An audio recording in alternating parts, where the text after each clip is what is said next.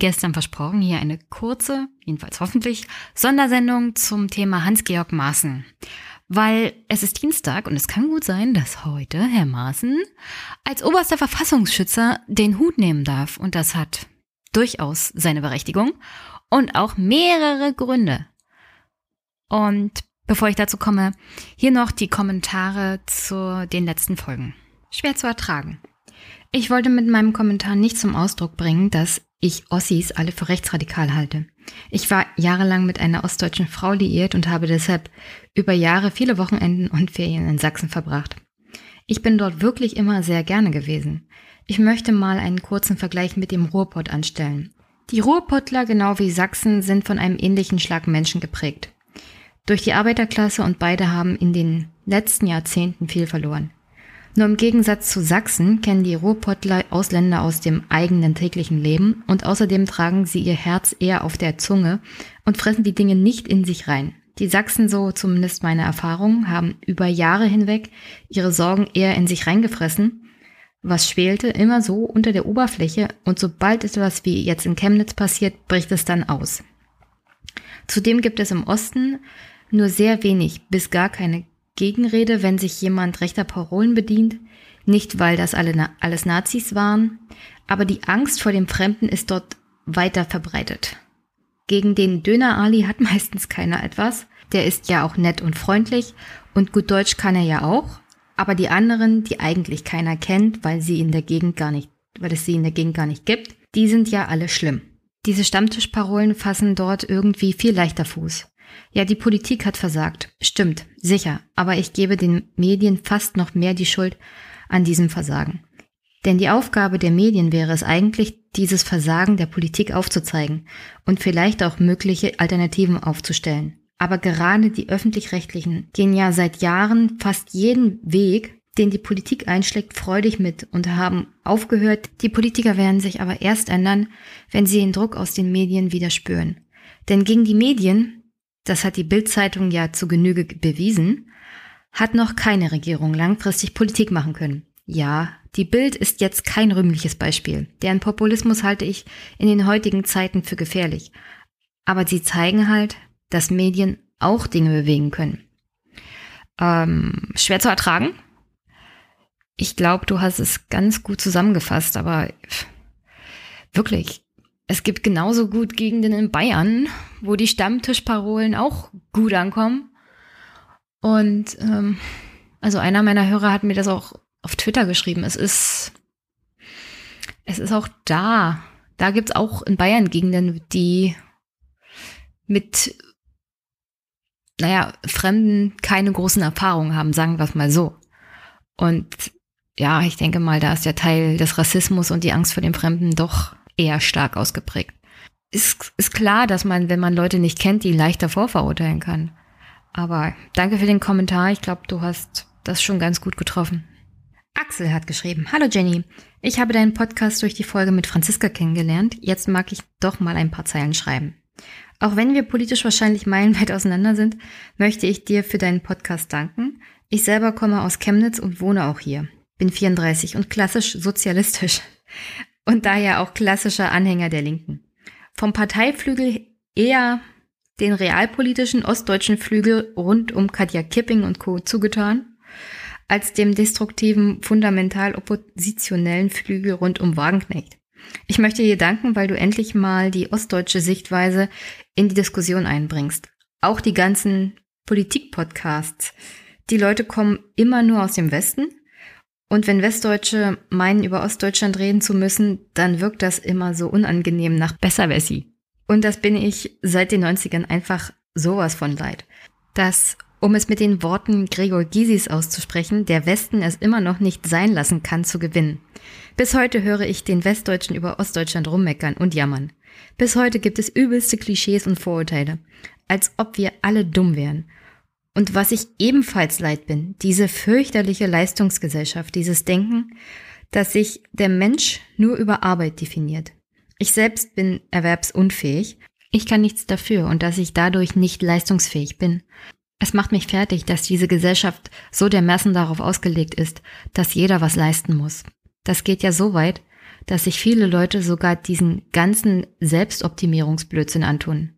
Eine Gesellschaft, in der es geradezu verachtet wird, wenn man sich Zeit nimmt, wenn man etwas langsamer ist, dadurch aber auch den Raum hat, nachzudenken oder kreativ zu sein. Sowas wird heute nicht mehr als wert angesehen. Und das macht mich fertig. Und mich macht das auch fertig, dass seitens der Politik diese Leistungsgesellschaft so gepusht wird. Dabei sollten doch der rasante Anstieg der psychischen Erkrankungen in den letzten 10 bis 15 Jahren zeigen, dass das der falsche Weg ist. Wir leben in einer Gesellschaft, die zwangsläufig krank macht. Und die sogenannten Eliten sehen das nicht. Die haben den Kontakt zu uns einfachen Bürgern komplett verloren. Und das macht mich auch wütend. Dennoch würde ich nie AfD wählen. Ich bin so knallhart und sage, deren Wähler sind für mich Nazis. Denn wenn es den Wählern wirklich um soziale Gerechtigkeit gehen würde, warum wählen sie dann nicht die Linke? Weil es denen meiner Ansicht nach nicht darum geht, sondern sie einfach nur faschistische Denkmuster haben. Ja, okay, das sehe ich ein bisschen anders. Ich denke nicht, dass alle AfD-Wähler Nazis sind. Und ich finde auch, dass diese Diskussion uns überhaupt nicht weiterbringt, sondern eher noch die Gräben verstärkt. Und also wenn du im Osten aufgewachsen bist, dann weißt du ja auch, dass für manche Menschen die Linke einfach nicht wählbar ist. Ich zum Beispiel hatte jemanden in der Stadtverordnetenversammlung in meiner Heimatstadt zu sitzen, die war Kreis irgendwas bei der SED und die hätte, und da gibt's Aussagen von ihr und Belege dafür, die hätte Polizisten auf Demonstranten schießen lassen. Aber wir leben in einer BRD, in einer wiedervereinigten Gesellschaft und sie ist demokratisch gewählt und kann Politik bestimmen in meiner Heimatstadt. Und das kann auch nicht richtig sein, dass jemand, der einem Unrechtssystem und einer Diktatur dermaßen gedient hat und bereit gewesen wäre, Leute zu bestrafen, die ihr Menschenrecht auf Demonstration und ihre Forderung auf Freiheit Ausdruck geben auf der Straße. Das ist echt wirklich schwer zu ertragen. Und dann muss man sich nicht wundern, dass die Linke auch im Osten jetzt nicht der Dauerbrenner ist. Weil es da tatsächlich noch Leute gibt, die wirklich in der SED an führender Stelle waren. Ich rede jetzt nicht von den, den Linken generell, sondern ich rede von einzelnen Leuten. Und wenn, wenn die Bürger das sehen, die in der DDR gelitten haben unter dem Unrechtsregime, und das war nun mal ein Diktatur und ein Regime, dann, also das, das wird auch als ungerecht empfunden, dass diese Leute nicht im Gefängnis sitzen oder nie bestraft wurden. Und ja, da wurde zum Beispiel auch einiges verpasst. Also so zum Thema Linke im Osten. Und naja, dann ist ja dann noch die Tatsache, dass die Linke tatsächlich in Brandenburg öfters mal in der Regierung war. Und was sie gemacht haben, ist, naja, Zentralisierung. Das heißt, das Abziehen von Verwaltung zum Beispiel aus der Fläche, der Abbau von Polizei, was in meinen Augen eher zu einem Vergrößern des Unsicherheitsgefühls der Bürger geführt hat. Ah, also so mit Ruhm bekleckert haben sich die Linken jetzt hier in Brandenburg zum Beispiel nicht, wenn es um die Regierungsbeteiligung geht. Und es gibt in Brandenburg zum Beispiel von der Landesregierung den Mindestlohn. Und dann frage ich mich ja, wieso ist die Linke da noch in der Regierung? Weil der Mindestlohn ist alles außer ein gerechter Lohn. Für viele ist das eher so eine Art Lohnobergrenze geworden. Nicht nur für die Arbeitnehmer, sondern auch für die Unternehmen. Die sagen, ach, das muss ich bezahlen und mehr nicht? Na, das ist ja super. Also die Linke, wenn sie in Regierungsverantwortung in den Ländern ist, macht teilweise auch richtig Mist. Und da muss man sich halt dann auch nicht wundern. Ich sag nicht, dass es okay ist, die AfD zu wählen. Aber ich versuche ein bisschen Verständnis zu streuen, sozusagen, was das für Wähler sind, was das für Menschen sind und dass das Menschen sind, die ganz genau wissen, dass die AfD nichts für sie tun wird, die einfach nur mal richtig einen reinwirken wollen. Und zwar den von dir bezeichneten Eliten, den Parteien, die sie enttäuscht haben und den Politikern, die sie einfach mal enttäuscht haben. Und ja, kann gut sein, dass wir da nicht auf den grünen Zweig kommen, aber im Großen und Ganzen gebe ich dir recht. Diese, diese Überbetonung der Leistungsgesellschaft, die Tatsache, dass wir uns für nichts irgendwie Zeit nehmen, das, das macht krank. Das stimmt. Und äh, ich wünsche dir alles Gute weil dein Leben scheint auch nicht so einfach zu sein. Äh, aber dass du trotzdem dir deinen Optimismus in dieser Art und Weise bewahrst, dass du zum Beispiel die AfD niemals wählen würdest, das ist doch schon mal was. Danke, Axel. Harald hat auch was geschrieben. Und zwar, hallo Jenny, vielen Dank für deinen informativen Podcast, von dem mir jetzt noch der Kopf raucht. Ich finde es toll, dass es mit deinem Podcast eine Stimme aus dem Osten gibt, die hilft, die Dinge entfernt von Klischees und Vorurteilen einzuordnen. Also an dieser Stelle möchte ich mal sagen, dass sowohl Thilo Jung als auch Stefan Schulz originäre Ossis sind. Die leben jetzt halt nur nicht mehr so direkt im Osten. Aber das sind zum Beispiel auch zwei Stimmen aus dem Osten, die podcasten. Und ich bin mir ziemlich sicher, es gibt noch andere Leute aus dem Osten, die auch Podcasts machen. Also nur zur Ehrenrettung der Ossis. Wir scheinen doch einige Podcasts zu machen. Äh, weiter mit Harald. Auch ich habe mich über die Wochendämmerung geärgert. Diese Mischung aus Arroganz und Ahnungslosigkeit ist für mich ein Teil des Problems. Zwei Dinge zur Diskussion. Ja, Gespräche sind wichtig, auch mit Pegida-Sympathisanten und besonders mit AfD-Wählern. Aber wenn Kretschmer jetzt mit den Leuten redet, gibt er all denen recht, die meinen, die kümmern sich nur um uns, wenn wir rechts wählen. Und das könnte nach hinten losgehen. Ja, da gebe ich dir recht, Harald.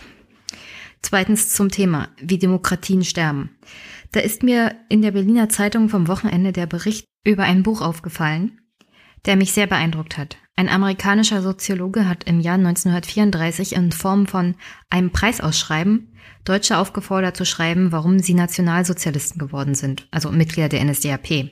Das ist wegen seiner Authentizität atemberaubend und bestätigt die Vermutung, dass es in erster Linie soziale Gründe sind, die dazu führen, dass sich Menschen von den rechtsstaatlichen Demokratien abwenden.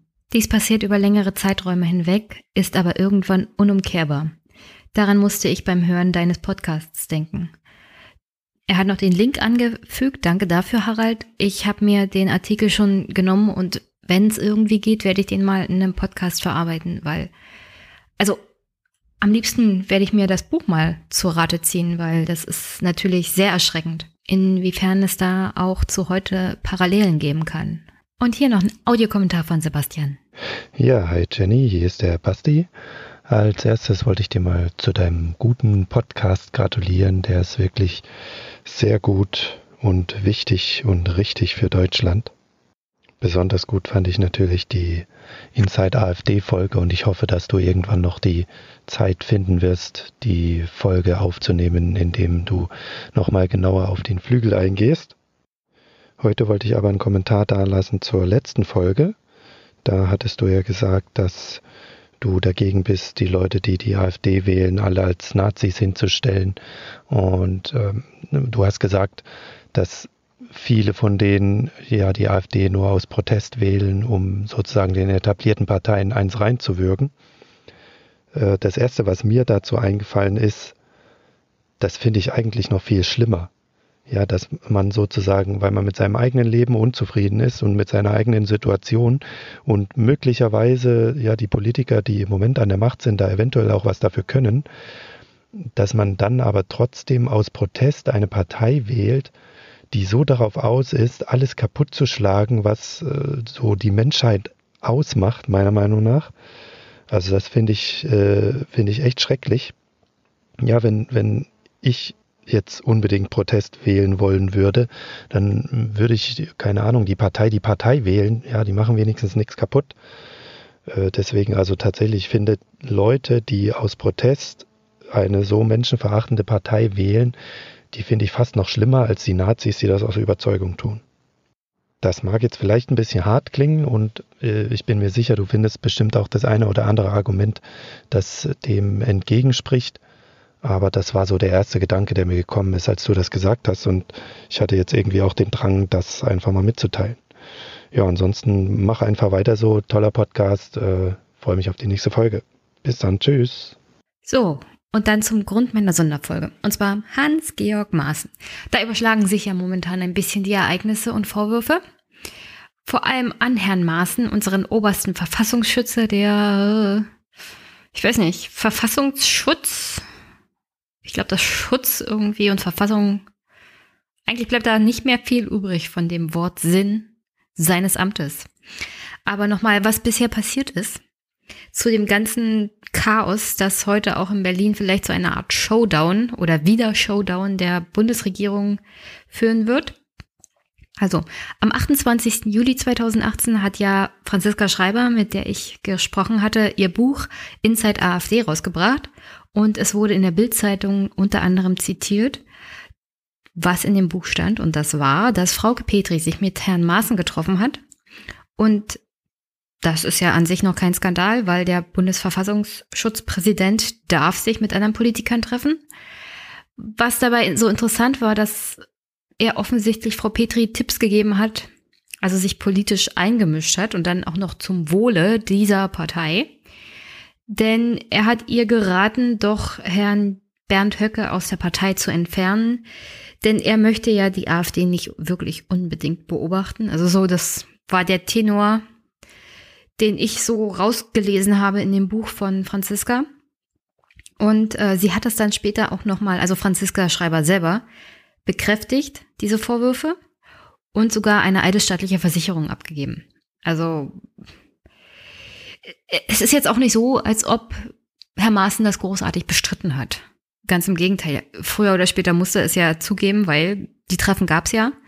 Über den Inhalt wissen wir nicht so viel, aber Franziska hat eine eidesstattliche Versicherung abgegeben und Herr Maaßen ist da nicht gerichtlich gegen vorgegangen. Das sagt auch schon einiges. Und der jetzige, AfD-Chef Alexander Gauland hat ebenfalls Auskunft gegeben, dass Herr Maaßen ihn sozusagen gewarnt hat über mögliche russische Einflüsse in der AfD.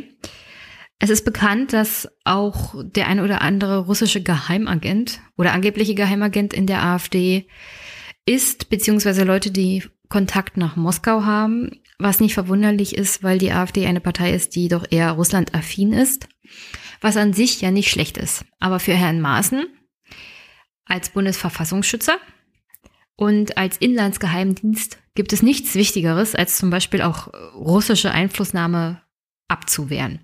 Deswegen hat er sich unter anderem mit Herrn Gauland getroffen und ihn davor gewarnt, dass innerhalb der AfD Personen sind, die, naja, Agenten sozusagen von Putin seien.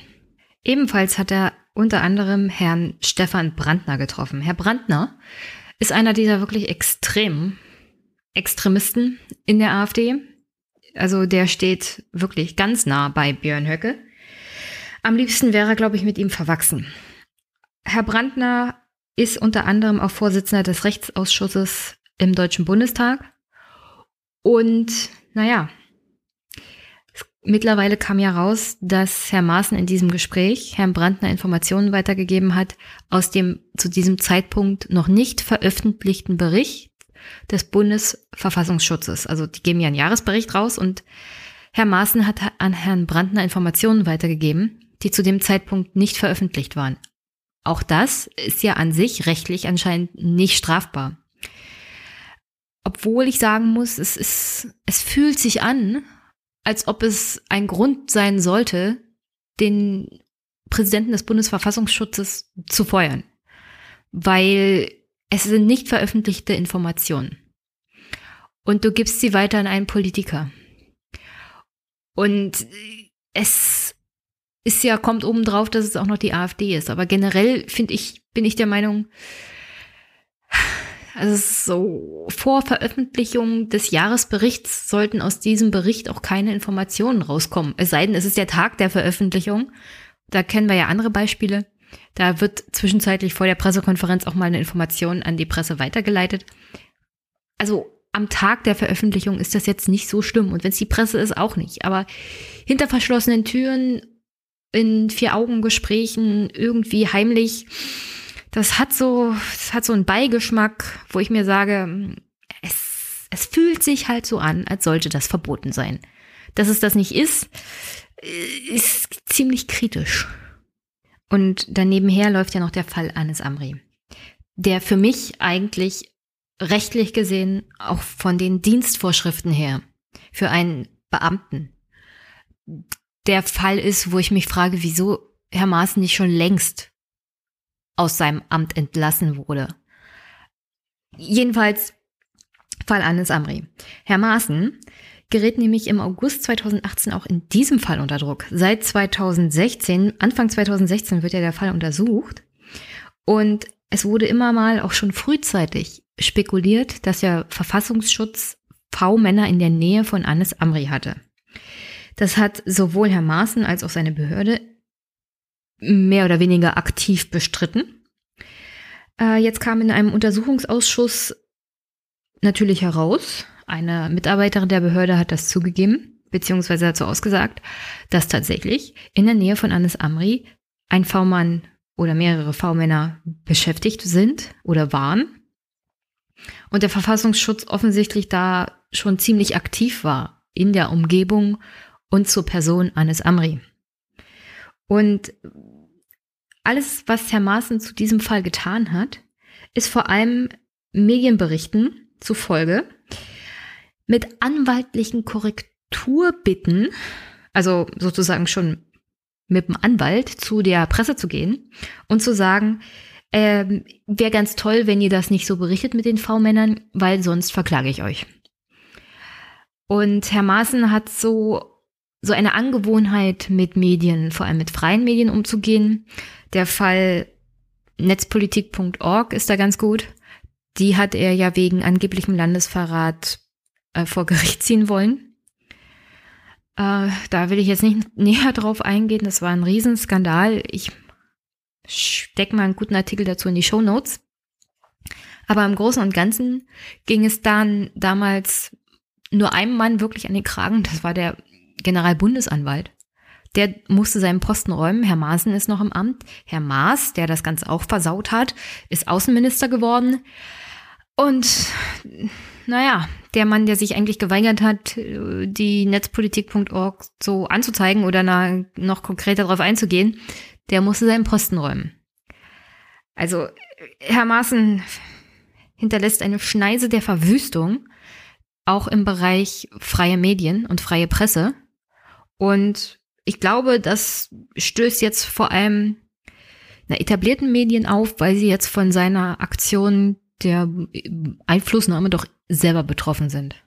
Und dann natürlich die Sache in Chemnitz. Äh, ich glaube, dazu muss man fast gar nichts mehr sagen. Herr Maaßen hat behauptet, das Video in Chemnitz sei linke Propaganda, Fake News und ihm sei nicht klar, ob das überhaupt, naja, echt sei. Er hat nicht bestritten, dass es das Video nicht gibt. Er hat bestritten, dass es authentisch ist obwohl es ja da mittlerweile auch Anzeigen und Strafverfolgung gibt zu den ganzen Vorkommnissen in Chemnitz. Und besonders lustig ist, dass unser Bundesinnenminister ihm nach einer Anhörung vor einem Ausschuss sozusagen sein uneingeschränktes Vertrauen ausgesprochen hat. Ähm, was für mich auch heißt, wenn die ganze Chose am Dienstag vorbei ist, dann müsste auch Herr Seehofer seinen Hut nehmen. Weil er hat Herrn Maaßen den Rücken gestärkt und hat ihm sozusagen volles Vertrauen ausgesprochen. Eigentlich schon in dem Wissen, was für ein Mist Herr Maaßen unter anderem so alles gebaut hat. Ja. Also eigentlich erwarte ich, dass sowohl Herr Maaßen als auch Herr Seehofer am Dienstag gehen. So viel Glück werden wir wahrscheinlich nicht haben. Aber in einer Welt von vor zehn Jahren wäre das eigentlich die logische Konsequenz gewesen.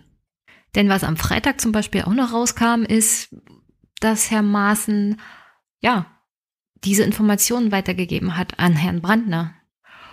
Und es steht die, also es steht der Vorwurf im Raum, dass er auch mit Herrn Brandner über den Haushalt des Bundesverfassungsschutzes gesprochen hat, was unter den Paragraphen 94 Strafgesetzbuch Landesverrat fallen würde, weil der Haushalt des Bundesverfassungsschutzes geheim ist und nur die entsprechenden Personen, die mit diesem Haushalt betraut sind, dürfen darüber sprechen. Und Herr Maaßen hat absolut kein Recht, mit Herrn Brandner darüber zu reden. Was jetzt daran problematisch ist, dass Herr Brandner zum Beispiel seine Aussage, ja, Herr Maaßen hat mit mir über den Haushalt gesprochen, zurückgezogen hat. Und das sehe ich halt am kritischsten an der ganzen Sache. Wir wissen halt nicht, was wird in diesen Gesprächen, die der Präsident des Bundesverfassungsschutzes mit Politikern beredet. Also was ist der Inhalt dieser Gespräche? Er hat auch Gespräche mit über 250 anderen Politikern gehabt. Und auch von denen wissen wir nicht, Was war denn Inhalt? Und das waren Politiker auch der SPD, der CDU, der Linken, der Grünen. Ich finde es schon komisch, dass von denen keiner sagt, ja, Herr Maaßen war bei uns und darüber wurde gesprochen. Also ich, ich hätte gerne Informationen darüber, worüber wird gesprochen, wenn sich Politiker mit dem Chef des Bundesverfassungsschutzes treffen. Weil hier ist nicht nur Verfassungsschutzagenda, sondern auch Inlandsgeheimdienst. Was bereden die denn so? Worum geht's denn da genau? Und also es gibt sowas wie zu viel Transparenz in dem Fall? Nein. Ich will wissen, wann trifft sich der Chef des Bundesverfassungsschutzes mit wem und worum geht's. Ich will nicht jedes einzelne Detail wissen, aber ich will wenigstens eine Richtung als Bürger. Weil am Ende kommt nämlich sowas, sowas raus, was wir jetzt haben. Wir haben einen Bundesverfassungsschutzpräsidenten, der offensichtlich eine eigene politische Agenda hat. Und von diesen über 250 Gesprächen waren fünf mit AfD-Lern. Und ich würde gerne wissen, welche politische Agenda verfolgt er generell mit allen anderen Politikern auch. Weil jetzt scheint natürlich das Licht auf die AfD, weil ist halt die AfD. Aber wenn jemand wie Herr Maaßen eine politische Agenda hat, dann verfolgt er die auch in Gesprächen mit anderen. Und dann finde ich es ein bisschen verlogen, dass darüber nicht gesprochen wird. Aber das wäre vielleicht mal eine Sache für die Generalüberholung des Bundesverfassungsschutzes und wie er aufgestellt ist, wie er arbeitet. Und naja, wie er auch Kommunikation mit der Öffentlichkeit betreibt. Aber das ist ja in weiter, weiter Ferne. Hier geht's ja hauptsächlich erstmal um Herrn Maaßen. Und was ich vor allem kritisch sehe, ist die Tatsache, dass offenkundig wird oder ist, dass er eine eigene politische Agenda verfolgt, was ein Beamter in der Position gar nicht darf. Also, du hast unabhängig zu sein, du hast neutral zu sein, du kannst Empfehlungen geben, du kannst Konsequenzen aufzeigen, aber du darfst doch niemals deine eigene politische Agenda verfolgen als Beamter. Das, das steht in der Jobbeschreibung, dass du überparteilich zu sein hast. Und vor allem, wenn du für den Bundesverfassungsschutz arbeitest, dann, dann hast du eigentlich nur eine Agenda zu haben. Und das heißt, so neutral wie möglich zu sein und zu gucken, wer ist hier Feind der freiheitlich-demokratischen Grundordnung und nicht, wer ist mein eingebildeter Feind, der mir meine Arbeit so schwer wie möglich macht. Und in der Regel offensichtlich für Herrn Maaßen sind das neben freien Medien vor allem alle Leute, die ihn hinterfragen und damit seinen Job gefährden. Aber wie gesagt, an der Situation sind viele Leute schuld. Unter anderem momentan auch ein bisschen die SPD, die dem aktuellen Haushalt ja auch vorschlägt und mitträgt, in dem unter anderem steht, dass der Bund mehrere tausend Planstellen zusätzlich im Bereich Ratet mal? Genau, innere Sicherheit haben will. Es kam natürlich zwischenzeitlich auch raus, dass Herr Maaßen seinen Bundesverfassungsschutz verdreifachen will von der Personalzahl her. Und das scheint nicht so fernab der Realität zu sein, wenn man sich mal den Haushalt 2018 und 2019 anguckt.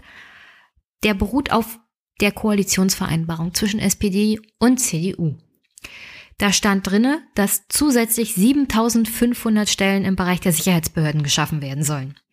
Alleine 2019 sollen im Bereich Stärkung der Zollverwaltung. Und ich kann ja gerne mal sagen, der Zoll ist unter anderem auch für die Kontrolle der Einhaltung der Regeln des Mindestlohns zuständig. Die sind völlig unterbesetzt und völlig überfordert. Und für den Zoll sind gerade mal 754 Stellen zusätzlich eingeplant im Haushalt 2019. Das ist natürlich viel zu wenig, weil neben der Kontrolle, dass der Mindestlohn auch ordnungsgemäß gezahlt wird und die Regeln nicht zu sehr ausgedehnt werden von den Arbeitgebern, was viele auch tun. Daneben stehen dann zusätzliche Stellen im Bereich Sicherheitsbehörden. Allein in 2019 3098. Und diese 3098 im Bereich Sicherheit werden natürlich nicht Polizei sein. Das werden Leute sein, die natürlich im Bundesverfassungsschutz arbeiten werden. In der Inlandsgeheimdienst. Das wurde ja vor der Wahl auch vor allem von CDU, CSU so gefordert. Abwehr von terroristischer Gefahr. Und deswegen will ja Herr Maaßen auch seinen Bundesverfassungsschutz so ausdehnen. Aber das ist natürlich auch noch mal ein bisschen Kritik an der SPD, wo hier die Prioritäten gesetzt werden. Und ja, sorry, Sicherheit ist wichtig, aber ich will Sicherheit im Bereich Polizei und dann brauche ich auf Landesebene angeschaffte Polizisten und nicht im Bund. Weil die im Bund helfen mir nicht. Das ist Bundesgrenzschutz, na super. Oder sowas wie Herr Maaßen jetzt macht. Noch mehr Verfassungsschützer. Ich will gar nicht wissen, was er mit denen anstellt. Verfassungsschutz ist nicht so richtig sein Ding, wie das aussieht. Mit Anis Amri hat er auch total versagt. Also, V-Leute in der Umgebung zu haben von potenziellen Terroristen, anstatt sie zu verhaften. Ich weiß nicht, wie man da denken kann. Und ja, ich möchte bitte gerne ein bisschen mehr Zoll. Leute, die sich darum kümmern, dass hier die Regeln des Mindestlohns eingehalten werden. Aber okay, ist halt so, der Haushalt wird wahrscheinlich auch so durchgehen. Aber nur mal ein kleiner Ausblick darauf. So, und dann wurde es der SPD also auch mit Herrn Maaßen ein bisschen zu bunt, weil es wirklich nicht mehr tragbar ist, was der Mann macht. Und als allererstes hat natürlich Kevin Kühnert gefordert, dass Herr Maaßen wegkommt, beziehungsweise dass, wenn Herr Maaßen nicht entlassen wird, die Koalition nicht weitergeführt werden kann. Dann kam natürlich Lars Klingbeil mit der Forderung, Merkel müsse jetzt handeln, Maaßen müsse weg. Beides Sachen, die ich gerne unterschreibe, aber leider, Angela Merkel ist nicht die Innenministerin. Angela Merkel ist die Kanzlerin. Und es gibt sowas wie Ressortprinzip.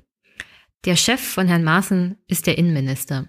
Und sowohl Herr Klingbeil als auch Kevin Kühnert müssen wissen, dass wenn Angela Merkel sich über Seehofer hinwegsetzt und Herrn Maaßen entlässt, was an sich irgendwie, also ich, ich weiß nicht ganz genau, wie das verfassungstechnisch geregelt ist, alles, also allerhöchstens könnte Merkel den Innenminister anweisen, den Bundesverfassungsschützer zu entlassen. Äh, man könnte das natürlich auch im Rahmen der Kabinettssitzung besprechen und da Druck aufbauen. Aber Merkel alleine kann das gar nicht machen. Das ist verfassungsrechtlich gar nicht so einfach. Und das finde ich auch ein bisschen unkonkret. Also wenn, wenn wir in Zeiten des Populismus leben, dann möchte ich konkrete Aussagen. Nicht, Frau Merkel, handeln Sie so nach dem Motto, die Kanzlerin kann alles machen, was sie will. So einfach ist das halt nicht. Und wenn sie den Seehofer anweist, Maßen zu entlassen, dann, also, das möchte ich mal sehen. Kurz vor der Sommerpause hatten wir dieses Theater schon und jetzt schon wieder. Also, die SPD weiß auch ganz genau, wenn sie das macht, vor allem jetzt vor der Bayernwahl, dann der ganze Laden fliegt dir um die Ohren. Also selbst Seehofer kann sie nicht einfach so vor den Kopf stoßen, ohne dass die CSU auf der Matte steht. Und ich weiß nicht ganz genau, ob die SPD sich das gut überlegt hatte, als diese Forderung rauskam. Vielleicht hatte sie auch schon den Plan, nicht komplett durchzuziehen. Vielleicht wussten sie auch schon, dass das erstmal übers Wochenende noch vor sich hin brodeln muss, damit noch ein bisschen Druck aufgebaut werden kann, damit Frau Merkel tatsächlich was tun kann, beziehungsweise dass Druck aufgebaut wird auf Herrn Seehofer. Weil der hat natürlich auch ein Interesse daran, dass Maaßen mittlerweile geht. Weil er kann unmöglich, also ich kann es mir wirklich nicht vorstellen, dass Maaßen Dienstagabend noch im Amt ist. Und wenn er noch im Amt ist, also dann muss die Koalition halt auseinandergehen. Also das kann ich mir so in der Situation jetzt überhaupt gar nicht mehr vorstellen, weil die SPD sich auch dazu erklärt hat und gesagt hat, also entweder Maßen geht oder wir. Und an der Stelle muss ich sagen, ich hoffe, dass sie das durchziehen oder ich hoffe, dass Maßen geht. Also eins von beiden muss dann am Dienstagabend passieren. Weil wenn ich so kurz nach der Sommerpause das gleiche Schmierentheater wie vor der Sommerpause habe, äh, so, so geht das jedenfalls nicht weiter. Also Politik muss auch ein bisschen. Äh, ich hätte gerne ein paar erwachsene Menschen im Parlament und in der Regierung, die sich, also die sich auch wie erwachsene Politiker benehmen können. Und momentan sieht das wieder so wie, wie so ein Kindergartentheater aus. Und auch, dass Herr Maaßen überhaupt kein Gefühl und kein Gespür dafür hat, was er da anrichtet. Also ich frage mich, wie dieser Mann als Beamter Karriere machen konnte. Allein die Tatsache, was mit Anis Amri war, da hat er offensichtlich gelogen. Und also gelogen in dem Sinne, dass er nicht komplett die Wahrheit gesagt hat. Und da muss ich sagen, das ist auch schon ein Dienstvergehen. Und das ist auch schon mit dienstdisziplinarischen Maßnahmen zu behandeln. Und also wenn ich zum Beispiel in meiner Position mit der Ausrede, na ja, ist halt nicht die ganze Wahrheit, aber gelogen habe ich nicht, zu meinem Chef gehen würde, ich, also ich kann mir sein Gesicht nicht vorstellen und ich will mir seine Reaktion auch nicht vorstellen. Es ist einfach für einen Beamten undenkbar, so zu handeln. Durch Weglassen von Informationen, auch das ist eine Lüge im Großen und Ganzen, seinen Dienstherrn zu behunzen. Also, Herr Maaßen hatte keinerlei Anstand. In keiner, keiner Faser seines Handelns. Und deswegen, also, er muss einfach, also Maaßen muss weg. Sofort. Und deswegen bin ich gespannt, was Dienstag passiert. So. Und dann zum Abschluss. Ihr wisst ja, herzlichen Dank für alle Unterstützung, die ihr mir schickt. Und herzlichen Dank für alle netten iTunes-Kommentare, die ihr mir hinterlasst. Und an dieser Stelle muss ich nochmal den SPD-Bundestagsabgeordneten Falco Moors loben. Der hat sich nämlich spontan dazu bereit erklärt, mit mir ein kurzes Gespräch zu führen. Sind nur zehn Minuten geworden. Aber ich fand das super, dass er sich zurückgemeldet hat bei Twitter, ein bisschen Kontra gegeben hat und sich bereit erklärt hat, sich bei mir zu melden, beziehungsweise mit mir te zu telefonieren. Das macht nicht jeder SPD-Abgeordnete. Es gibt SPD-Abgeordnete, die, die bei Widerworten einen einfach blocken. Meine Hörer wissen, wen ich meine. Und haben ähnliche Erfahrungen gemacht. Also an dieser Stelle herzlichen Dank, Falco Moors. Und ja, hier im Anschluss hört ihr das Gespräch. Und sonst wünsche ich euch noch eine schöne Woche. Und ja, drücken wir die Daumen, dass Herr Maaßen bald weg ist. Hallo Falco. Ähm, du bist Mitglied des Bundestages seit 2017, also noch ganz frisch und auch ein relativ junger Abgeordneter, äh, 1984er Jahrgang. Du hast auf meinen eher ironisch, sarkastisch fiesen Tweet auf Twitter reagiert, als ich eher äh, gemein ge gesagt habe, dass, naja, dieser Klartext von Lars Klingbeil nicht wirklich Klartext für mich ist, sondern, naja, eher mm, wie so typisch die SPD in den letzten Tagen und Monaten seit der Wahl auch dass sie immer ähm, vorpreschen und sagen, ja, das ist unsere rote Linie, aber das in der Regel nicht durchziehen. Und inhaltlich geht es ja in diesem Fall um den Verfassungsschutzpräsidenten Herrn Maaßen, der momentan ja viel in der Kritik steht. Ja, ich finde auch zu Recht, dass er völlig in der Kritik steht, weil von einem Präsidenten des Bundesverfassungsschutzes erwarte ich eindeutig, dass wenn er die Echtheit von einem Video anzweifelt, das ist so eine aufgeheizten politischen Diskussion, wie wir es im Moment haben, dann erwarte ich, dass er in der Lage ist, innerhalb kürzester Zeit die Beweise dafür vorzulegen, warum er daran zweifelt. Und das hat Herr Maaßen bisher nicht getan, weder äh, im äh, Parlamentarischen Kontrollgremium noch im Innenausschuss. Und deswegen hat er nicht nur meins, sondern unser Vertrauen als SPD insgesamt verloren. Und ich finde, er ist mit dem, was er sich dort geleistet hat, und das ist ja jetzt auch irgendwie nicht zum ersten und einzigen Mal, äh, aus meiner Sicht als Präsident nicht mehr haltbar. Und da erwarte ich jetzt auch, dass äh, dann eben seitens der Bundeskanzlerin, seitens des Bundesinnenministers ähm, Konsequenzen gezogen werden, äh, wird, wenn Herr Maas nicht bereit ist, die Konsequenzen selber zu ziehen. Und dann ist es absolut legitim, das einzufordern. Jetzt war es gestern so in dem Gespräch, dass die Unionsseite äh, soweit noch nicht war, wie wir das an der Stelle sind. Die brauchen Beratungsbedarf. Wenn es dann am Ende hilft, sollen sie den Beratungsbedarf jetzt kriegen. Also du meinst, das Problem bei der SPD sozusagen ist, dass die CDU, CSU sich untereinander nicht einig sind, dass Maßen gehen soll? Naja, unser Problem ähm, sozusagen ist, dass die CDU-CSU sich im Moment noch nicht klar darüber ist, glaube ich, dass Maaßen am Ende nicht mehr haltbar ist, sondern sich offensichtlich noch vor ihn stellt. Mhm. Und das, wie gesagt, ohne jeglichen Beweis. Also wir warten immer noch darauf, wenn Maaßen Vertrauen zurückgewinnen wollte, dann hätte er längst Beweise liefern müssen. Das hat er nicht, deswegen hat er unser Vertrauen nicht. Und ich warte jetzt darauf, dass auch der CDU-CSU das endlich mal klar ist. Wir bleiben auf jeden Fall eindeutig bei unserer Forderung und Haltung, dass Herr Maaßen nicht mehr der richtige Präsident für den Bundesverfassungsschutz ist. Hm, äh, Lars Klingbeil, so wie ich das gelesen habe, das Hauptproblem war ja, nachdem rausgekommen ist, dass zum Beispiel Herr Maaßen auch Informationen weitergegeben hat aus dem noch nicht veröffentlichten Verfassungsschutzbericht an Stefan Brandner. Stefan Brandner ist einer dieser ganz rechts außen bei der AfD, also äh, im Bereich Höcke. Aber das, was du sagst, ist ja, dass inhaltlich das Problem bei Maaßen für die SPD-Fraktion und die Partei generell ist, die Aussagen, die er zum Chemnitz, dem Video, getroffen hat. Und dass er sich da inhaltlich auch sehr lächerlich gemacht hat. Nee, also ich finde, das ist schon eine Ansammlung von mehreren hm. Punkten. Mhm. Ähm, der erste große ähm, Eklat, wenn man jetzt nur mal die letzten Tage sich anguckt, dann waren das eben seine Äußerungen in einem Interview mit der Bildzeitung schriftlich, was er ja auch autorisiert haben muss. Insofern kann er sich hinterher, finde ich, auch nicht rausreden, das hat er alles gar nicht so gemeint oder gesagt. Wenn ich ein Interview, was schriftlich gegeben wurde, autorisiere, dann weiß ich ganz genau, was da am Ende steht.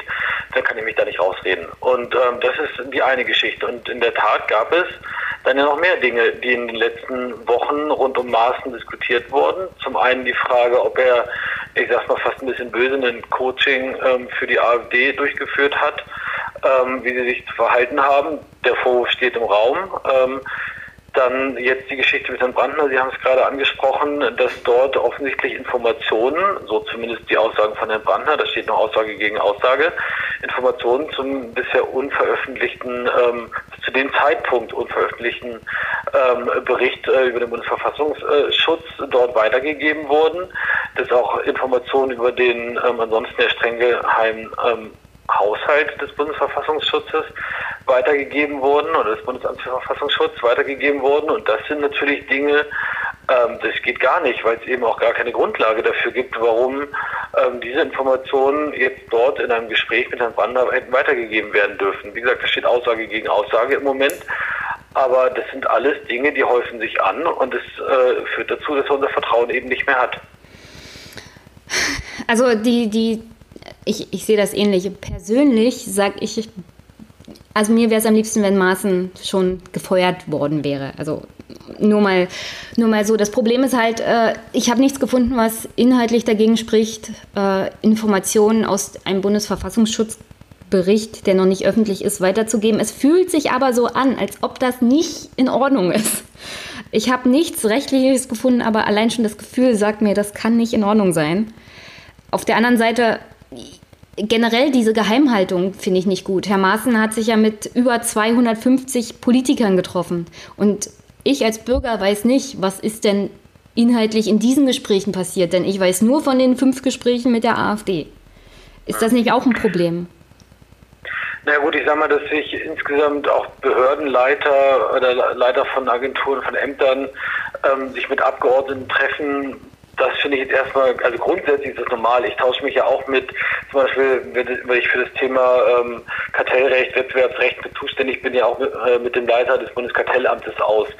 Ähm, insofern denke ich, dass Gespräche, wenn sie dann ja eben auch fachlich sinnvoll begründbar sind ähm, und notwendig sind, sollte ja auch normal sein. Es spricht ja nichts dagegen, dass man nicht auch eben ähm, mit Experten als Politiker sich austauscht. Im Gegenteil, das müsste ja eigentlich die Regel sein. Insofern will ich jetzt noch nicht erstmal sagen, dass jedes Gespräch, was irgendwo stattfindet, gleich per se ein Problem ist. Aber wenn sich natürlich der Eindruck ähm, erweckt, dass sich dort ein, ähm, ein Präsident, wie in dem Fall Herr Maaßen, eigentlich zu einem ähm, auch zu einer ungleichen Informationsweitergabe und damit zu einer parteiischen Informationsweitergabe offensichtlich neigt, dann ist das eben wieder ein Baustein, was das hm. Vertrauen in ihn als Person eben kaputt macht. Und das ist eben die Ansammlung von Dingen, die dort vorgekommen sind. Und ähm, wenn man dann am Ende tatsächlich, so haben es zumindest, oder so sagen es aktuell die Recherchen und wie gesagt Aussage gegen Aussage, Informationen über einen geheimen Haushalt dort weitergibt, hm. dann ist das ein Problem.